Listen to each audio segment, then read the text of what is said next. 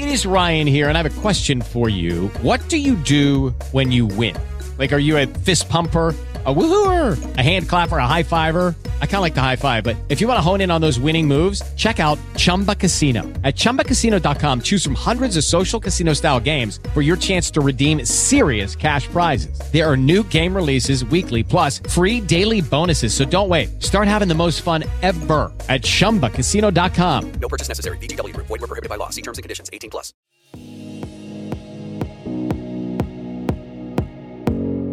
Olá, sejam muito bem-vindos e bem-vindas a mais um SoloCast. Eu sei que a gente tem uma trajetória por aí com storytelling, já indico vocês a acompanharem também os outros episódios, né? Hoje a gente vai falar de storytelling, mas de uma maneira bem diferente das que a gente já vem comentando aí ao longo dos episódios. Este podcast é realizado por Plataforma Solution. A conversa de hoje com os professores Max Roger, que vocês já conhecem, e também o professor Gomes dos Santos, é sobre a aplicação do storytelling em consultorias e mentorias, né? A gente já falou um pouquinho dele na publicidade, um pouco também aí em sala de aula. Hoje é o dia da aplicação nas mentorias. Professores, sejam muito bem-vindos. Muito obrigado, muito obrigado à plataforma Solution por mais esse bate-papo. Agora estamos falando com o meu amigo Gomes dos Santos, que por sinal, agora, muito recentemente, foi meu professor. Eu comecei a fazer um curso de consultorias, né, para se tornar consultor, vejam só, né, pela Gomes de Matos Consultoria, e encontrei o Gomes lá como professor e já convidei para participar do nosso bate-papo para o lançamento desse curso de, de storytelling que está sendo lançado pela, pela plataforma Solution. Gomes, é, você conta muitas histórias, nas suas aulas, é, nas suas. É, com certeza você faz isso também como consultor, como mentor experiente, que você já, já é há muito tempo, né? Muito tempo que você. Não estou chamando você de velho, não, estou dizendo tempo no sentido de experiência, entendeu? Não no, no, no aspecto cronológico. Então, é, o que, que você acha? O, uso das histórias, contar histórias, é, é, é, é funciona, é, torna o seu texto mais convincente, mais persuasivo? Conta essa história aí para nós. Inicialmente, obrigado pelo convite, professor Max Franco, a plataforma Solution, uma grande satisfação estar contribuindo aqui um pouco da nossa experiência. Né? Professor Max, sem sombra de dúvidas, as narrativas, as histórias, elas facilitam muito o processo para a compreensão dos nossos clientes, quer seja em consultoria, quer seja em mentoria, né? Então, a gente transforma o que é abstrato em concreto, porque, na realidade, você falar sobre serviços de consultoria ou mesmo da própria mentoria é você vender o, intangível intangível, né? Para que justamente a pessoa possa se sentir persuadida e, consequentemente, colocar em prática o que a gente se propõe, digamos assim. Então, a gente faz muito uso né, das narrativas, da história, principalmente em cases de sucesso, né? Mas muitas vezes a gente analisa que alguns mentorandos ou alguns clientes na área de consultoria é, são resistentes à mudança. Aí você vai e conta algumas histórias dramáticas, né? De cases de insucesso, de profissionais que não deram certo, de empresas que não deram certo no mercado, justamente para tocar as pessoas. Então, a narrativa, com certeza, faz parte do nosso cotidiano. E você acha que uma explicação técnica, às vezes você explica algo é, baseado em, em, em autores, em textos que já se tornaram famosos ou consagrados, e é, explica tecnicamente algo, mas quando você vem com uma, com uma narrativa é, é, as pessoas parecem que entendem melhor do que você estava falando. No colégio a gente passou por isso. O professor ia lá, dava uma aula, e aí era natural que aquele menos inibido na sala chegasse e perguntasse: professor, não entendi, me dê um exemplo. E aí, quando entendi. o professor dá o exemplo, parece que cai uma ficha, né? Você faz uma sinapse qualquer. Não é essa impressão que você tem? Sim, com certeza. É, você até sinalizou na sua abertura, na sua fala, que eu faço trabalho de consultoria e de mentoria, né? São duas coisas distintas. A consultoria é você resolver os problemas, as dores do seu cliente, né? E como a gente trabalha com liderança, cultura e estratégia, esse é meu foco de atuação, né? Ajudar as empresas a performarem mais, a gerarem mais resultados. Né? Quando a gente vai para a mentoria, é um trabalho mais de apoio, de suporte, de ajuda a alguém que quer conquistar alguma coisa na sua vida. E aí envolve a instrução customizada, bem como também o direcionamento para essa pessoa conseguir algum skill que ela não tem, conseguir algum objetivo, colocar algum projeto em prática, enfim. Né? E eu sempre digo que, independentemente de você ser um consultor ou você ser um mentor, um coach, enfim, qualquer profissional, é mais fácil quando você busca transformar o difícil em fácil. E para você transformar o difícil em fácil, nada melhor do que uma boa história, né? E aí nessas histórias é que você consegue fazer a diferença enquanto profissional. Porque eu percebo que muitas vezes existe uma vaidade muito grande no universo da consultoria, né, do coaching, da mentoria, não todos os profissionais, obviamente, mas de falar difícil. Então, eu sempre digo que a gente deve descomplicar. Porque se você não descomplica, você vai aparentar alguns sintomas para o teu cliente. Por exemplo, que o teu método é difícil de implantar, que você é muito difícil de trabalhar, porque você complica muitas coisas, é burocrático, ou que você é caro, né? Ou também que você é um boçal. então a gente tem que hoje descomplicar, simplificar, facilitar. Então a dica que eu dou para aqueles que estão nos ouvindo é: descomplique, torne o difícil em fácil, conte uma boa história. Vai fazer a diferença e você vai tocar as pessoas. O, o, o, Gomes, você estava me contando, né, na sua aula que eu assisti, é, que uma vez estava é, fazendo uma consultoria, uma, não sei se era uma consultoria, uma mentoria, acho que era uma consultoria, com, com um, um staff de uma determinada empresa, de, inclusive de uma empresa é, proeminente, uma, uma empresa com, com relevância, e ele tratou mal a moça que veio servir o café. E parece que o discurso dele era todo esse discurso soft skills que todo mundo usa hoje, né, de empatia, de mas que você não se sentiu bem com isso, porque se ele não é, não adiantava ele vir com aquele discurso ou com aquele papinho se depois não tratava bem a moça que serviu o café.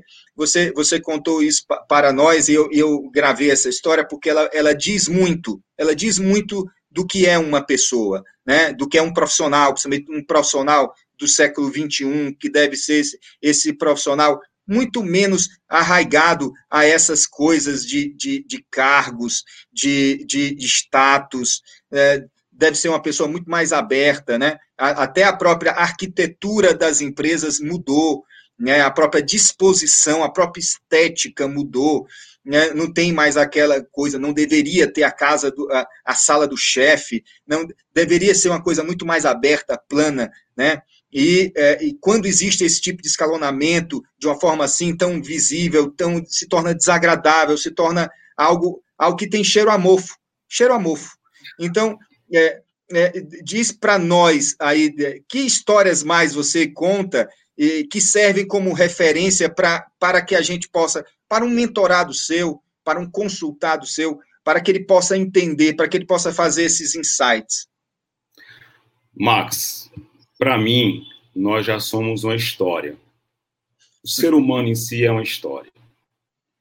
Na hora que você usa o seu dress code, a sua roupa, seu terno, seu blazer, na hora que você trafega com seu carro, o notebook que você utiliza, os seus adereços, os livros que você utiliza, que está ali seu caderno, né? Você está contando uma história para a pessoa. Então, tudo é uma narrativa. Na hora que você observa o meu feed no meu Instagram, o que eu posto no LinkedIn, nas mídias sociais, existe uma narrativa que está ali. Ali eu conto uma história. Então, muitas vezes as pessoas contam história não pela fala, mas como se portam. Então, o que eu sempre digo para as pessoas é que seja fidedigno aos seus valores, aos seus princípios, às suas crenças. Quando você vai contar uma história, não basta só ser criativo e ter iniciativa. Você tem que gerar confiança. E muitas vezes você carrega isso na sua história de vida, desde as suas mídias sociais, o seu trabalho, o que você posta, o que você não posta, como você se posiciona. Então, as histórias elas devem ser contadas em um contexto que remeta à integridade. Ou seja, o que você conta na sua história, você faz. Deve ter essa integridade. Deve ter também essa questão dos princípios morais, dos seus, dos seus valores, né? Da sua ética mesmo. Porque isso aqui eu faço, eu vivencio, é uma história que é real. Porque o que eu percebo muitas vezes é as pessoas se vendendo de forma gratuita contando histórias, que muitas vezes não vivenciaram aquelas histórias. E aí você conta casos de sucesso que você não viveu. Você começa a imaginar e a ir para um canto que não faz sentido. E hoje as pessoas encontram as suas histórias, as suas narrativas muito fácil num ambiente como esse aqui. Se eu não sou o que eu digo, eu vou soar fake. E as pessoas vão atrás de mim. Elas vão lá procurar o Gomes dos Santos, vão stalkear as mídias sociais dele, vai ver o que ele posta no LinkedIn, no Instagram, vai ver se existe coerência com a história que eu estou contando aqui da minha vida, do que você está contando, do que a gente quer gerar de propósito e significado é, nesse momento aqui que nós estamos juntos. Então, o que eu digo é: conte histórias que gerem significado e propósito e que tenham a ver contigo, que você vivenciou. Então, tenha integridade, tenha ética, tenha moral nas suas histórias, para que as pessoas realmente sintam confiança nessas histórias. Não importa se é uma história como essa que eu contei, de um simples caso de um café, por exemplo, ou de um grande case que você gerou um grande resultado e aumentou a EBITDA de um grande grupo empresarial. As histórias elas devem significar algo para alguém, mas primeiro tem que significar algo para você. Aí as pessoas vão sentir confiança. Muito bem. Eu tenho uma pergunta que não, não me veio antes, me veio agora, mas é fácil de responder. Como assim um pedagogo no mundo corporativo é, é uma espécie de, sei lá, de um. É, um pássaro no, é, na, no, no, no, nos mares profundos tem uma coisa, é, uma, é, pode funcionar um pedagogo humanista dentro dessa dessa engrenagem de moer gente, que geralmente são as empresas? É, as empresas elas estão mudando, né, Max? Na realidade, hoje, cada vez mais, você falou aí das soft skills, que são as competências socioemocionais, as pessoas estão vivenciando isso, né? Recentemente, a Bembev contratou uma diretora de gente, justamente porque viu que somente a eficiência operacional não funciona. Então, existe uma abertura maior no século XXI, graças a Deus, para que as empresas valorizem o humano, principalmente nesse momento que nós estamos juntos aqui, né? É, e assim, mas existe muita empresa ainda que é moedora de gente, viu? Essa é a verdade, né? é, mas está mudando um pouco. Enquanto pedagogo que sou, eu entrei nas organizações já sabendo o que eu queria, né? Que era o propósito que eu tenho trabalhado em mim já há muitos anos. É, e o meu propósito é justamente é, transformar o difícil em fácil para mudar o pensamento do ser humano na construção de um mundo melhor. É bonito isso, né? Parece frase assim de Facebook, de coisas afins assim nesse sentido, mas eu criei isso no momento que eu estava construindo o meu propósito de vida, minha visão, valores, né, o chamado BSC pessoal, Balance Scorecard pessoal, justamente porque eu estava em busca de um sentido para a minha vida. É, e aí, para você ter uma ideia, né, na banca, quando eu fui defender é, o meu TCC, é o novo, hein, TCC, eu misturei Paulo Freire com Peter Drucker. E aí, um lado me amava, porque era diferente, era inovador, e o outro lado me odiava, né? Porque parecia que eu estava ferindo as regras da academia, quando na realidade eu juntei as histórias, né? Eu juntei essas narrativas da história de Peter Drucker, que para mim é um dos grandes gurus do management, né? Aonde ele fala que os trabalhadores do conhecimento é o ser humano, o gestor, o líder, né? É o trabalhador do conhecimento. E conhecimento você conquista, você constrói é, resultados através das suas narrativas, né? Você é o conhecimento que se constrói com o outro. No dia a dia, ali na hora que eu estou no café com alguém, na copa da empresa, almoçando ou em pé, no chão de fábrica, eu conto a narrativa para ele, ele me conta a narrativa, as narrativas geralmente giram em torno de, de problemas, de você querer uma melhor performance, um melhor resultado, né? E a gente tem empatia com a história um do outro, digamos assim. É, e isso se constrói no saber, como Paulo Freire também colocou, né? Existe a educação formal e informal, existe a mediatização dessas relações, onde a gente constrói um saber nessa ensino-aprendizagem que é contado através de histórias. O educador conta histórias para formar alguém e ele busca sensibilizar. Na gestão, lá na fábrica, que é o on the job, que é a educação no trabalho, pelo trabalho e para o trabalho, de meta de eficiência operacional, a gente conta essas narrativas, essas histórias também, para produzir conhecimento, saber, para poder resolver as nossas dores e, consequentemente, gerar mais resultados com qualidade, tendo a visão humana 100% também. É, Gomes, é, nós estamos vivendo ainda um processo complicado de pandemia, é, esse nosso é, programa, né, esse nosso bate-papo, é, quando for ao ar, ainda nós vamos estar vivendo, e é, é um momento que serve de muita reflexão para todos nós. Né? Quem sofreu pouco nesse período sofreu muito. E quem sofreu muito sofreu demais. Porque pessoas perderam pessoas, pessoas perderam empregos, pessoas perderam empresas, empresas perderam pessoas. É, o, o, a palavra perda é uma palavra é, que, que você escuta em todos os lugares. É, não só no Brasil, na verdade, no mundo. Qual, qual conselho você dá para, para, o, para o profissional? Eu não vou dizer para o profissional, não, porque tem tanta gente desempregada, tem tanta gente é, desvalida, desesperançada nesse, nesse momento e de repente essa palavra pode chegar no, nos ouvidos de alguém que esteja precisando escutar, né? Uma palavra de alento, um consolo, uma motivação, um, um, um abraço que às vezes a gente nem pode dar fisicamente, mas a gente pode dar, sei lá, espiritualmente, ou pelo desejo, ou pela vontade, ao, ao menos, de abraçar e de acolher o outro. Então, que, que palavra você, você diria agora para essas, essas pessoas e, e, e eu estou dizendo dentro do campo profissional mesmo, no sentido de. Uhum. de a, a, pergunta no final é, pode ser traduzida pelo seguinte: é, ainda há esperança? Uhum, entendi. Eu vou responder contextualizando o nosso objetivo e o nosso foco aqui, que é o storytelling. Né? Então, conte histórias positivas para você mesmo se aproxime de pessoas que contem histórias positivas. Se afaste de coisas que contam histórias negativas. Que coisas são essas? Noticiários, na televisão, nas mídias sociais, pessoas que chegam até você, até mesmo familiares.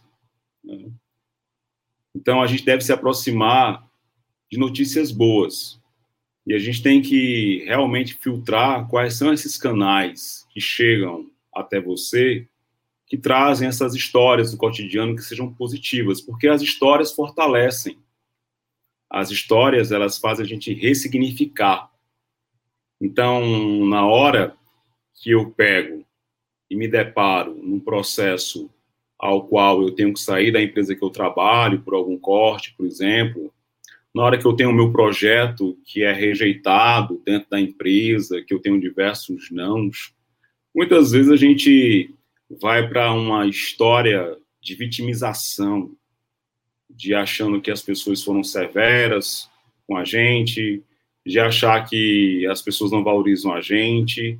O que nós temos que entender é que o plantio ele é facultado, mas a colheita é obrigatória. Então a gente colhe o que a gente planta. A gente tem que buscar se fortalecer e ressignificar. Então a gente se depara com histórias de vidas fantásticas. Quantas histórias nós já ouvimos de jovens que não tinham o que comer, não tinham onde dormir e passaram, por exemplo, no vestibular, na universidade pública. porque fizeram por onde acontecer. Quantas histórias de vida que nós vimos de pessoas que começaram seus negócios com simplesmente menos de 5 mil reais e hoje tem um império. Por quê? Porque essas pessoas elas acreditaram em ser protagonistas das suas histórias de vida. E a história de vida, ela é formatada e ela é contada todos os dias. Na hora que você se levanta, ao tomar o café, na hora que você beija seu cônjuge diz que a ama, que o ama, os filhos, o seu trabalho, e agradece a Deus ou aos seus referenciais de fé que você possui pela dádiva de ser vivo e de estar fazendo parte desse momento na sua história de vida. E aceita isso de bom grado, mas não sendo vítima da sua história, mas sendo protagonista. E por que não se doar e a pessoas que precisam mais do que você? Porque se a gente for buscar referenciais, Max, sempre vai ter alguém numa situação inferior à nossa, como superior. Tudo depende do prisma que você olha esse grande livro que é a vida e como você conta a sua história dentro dela. Então, o que eu digo é: Reescreva a sua história. Seja protagonista. Faça a diferença no mundo e nas pessoas. Com o que você tiver. Nem que seja simplesmente um ombro amigo. Não precisa falar nada às vezes. E é isso. Se la vi. Muito bom, muito bom, professor Gomes. Eu acho que, que o que a gente pode entender de tudo isso é que nós que somos mentores, você faz trabalho de mentoria, eu também faço, nós que somos mentores precisamos de mentores. E precisamos ser mentores. Né? A vida é um processo cíclico, onde eu digo sempre que a amizade é uma, é uma espécie de mentoria recíproca. Às vezes é, o, é um, o, o, o que o outro lhe diz é o que lhe serve, às vezes é você quem diz. Né? Às vezes na e mesma, gente, no, no mesmo café. A gente pode, hein, Max, a gente pode também complementar a história de vida um do outro. Sim, Porque sim, a, lógico. A, a, a história, as melhores histórias, não é feita por uma personagem, mas por várias personagens. E a história da vida, para mim, cara, ela não tem fim. Para mim, eu acredito até, né? Eu respeito os referenciais de fé de todos vocês, né? Eu tenho os meus, mas eu acredito que aqui é só um plano que a gente veio passar em uma história. Para mim, existem outras histórias. Ou seja, existe um outro plano, é o que eu acredito. Né? Eu tenho muita fé em Deus, eu me amparo nos referenciais de fé. Se você perguntar a minha história de vida, ela é recheada com alguns ingredientes? Sim. Ingredientes: pessoas amáveis como você, meus referenciais de fé, meus gurus de gestão, meus livros, a música que eu adoro, que eu amo de paixão e que contam várias histórias os meus mentores, os meus coaches, os meus mentorados, os meus coaches, os meus clientes, a vida, minha família, meus amigos, né? até meu pet. então, eu recheio a minha vida. Agora, eu sempre digo, a gente tem que observar a aquarela que a gente está pintando a nossa vida, né? Esse quadro, essa tela. A vida é da cor que a gente pinta. Então, como é que você está pintando a sua história de vida? Essa é a ideia, né? Então eu busco pintar com uma, uma, uma aquarela, aquarela, como é que é? A aquarela. Aquarela de cores vivas, de cores positivas, de cores harmoniosas. É isso. Muito bom. Muito obrigado, Gomes. É sempre um prazer falar com você, sempre aprendo muito, espero continuar aprendendo. Quero agradecer a plataforma Solution pelo convite ao amigo professor Gomes dos Santos pela presença, pelo bate-papo. Sempre aprendo muito com você, espero continuar aprendendo. E, e, e, no final que a gente possa construir nós, a nossa história da melhor forma possível, é, contagiando-nos das histórias dos outros também da melhor forma possível. Muito obrigado, Gomes, pela presença. Professor Max, a recíproca verdadeira, muito obrigado a você e todo o time da produção que muito me acolheu e muito me orientou antecipadamente para a gente estar aqui juntos hoje e, consequentemente, buscarmos agregar valor e inspirar as pessoas através das nossas histórias de vida. Gratidão e até a próxima. Professores, em nome da plataforma, eu só tenho aí a agradecer. É, eu tenho certeza que esse momento que a gente vive, né, vai ficar marcado para a história do mundo aí e ter conversas que acalantam, que abraçam, como a que vocês tiveram aqui hoje, certamente traz um afago para os dias tão difíceis que a gente anda vivendo, como vocês mesmo muito bem pontuaram. Muito, muito obrigada por todo o conteúdo. Imagina, satisfação. Tchau, Nós tchau. que agradecemos. With the Lucky Land slots, you can get lucky just about anywhere. This is your captain speaking. Uh, we've got clear runway and the weather's fine, but we're just going to circle up here a while and uh, get lucky. No, no, nothing like that. It's just these cash prizes add up quick. So I suggest you sit back, keep your tray table upright, and start getting lucky. Play for free at LuckyLandSlots.com. Are you feeling lucky? No purchase necessary. Void where prohibited by law. 18 plus terms and conditions apply. See website for details.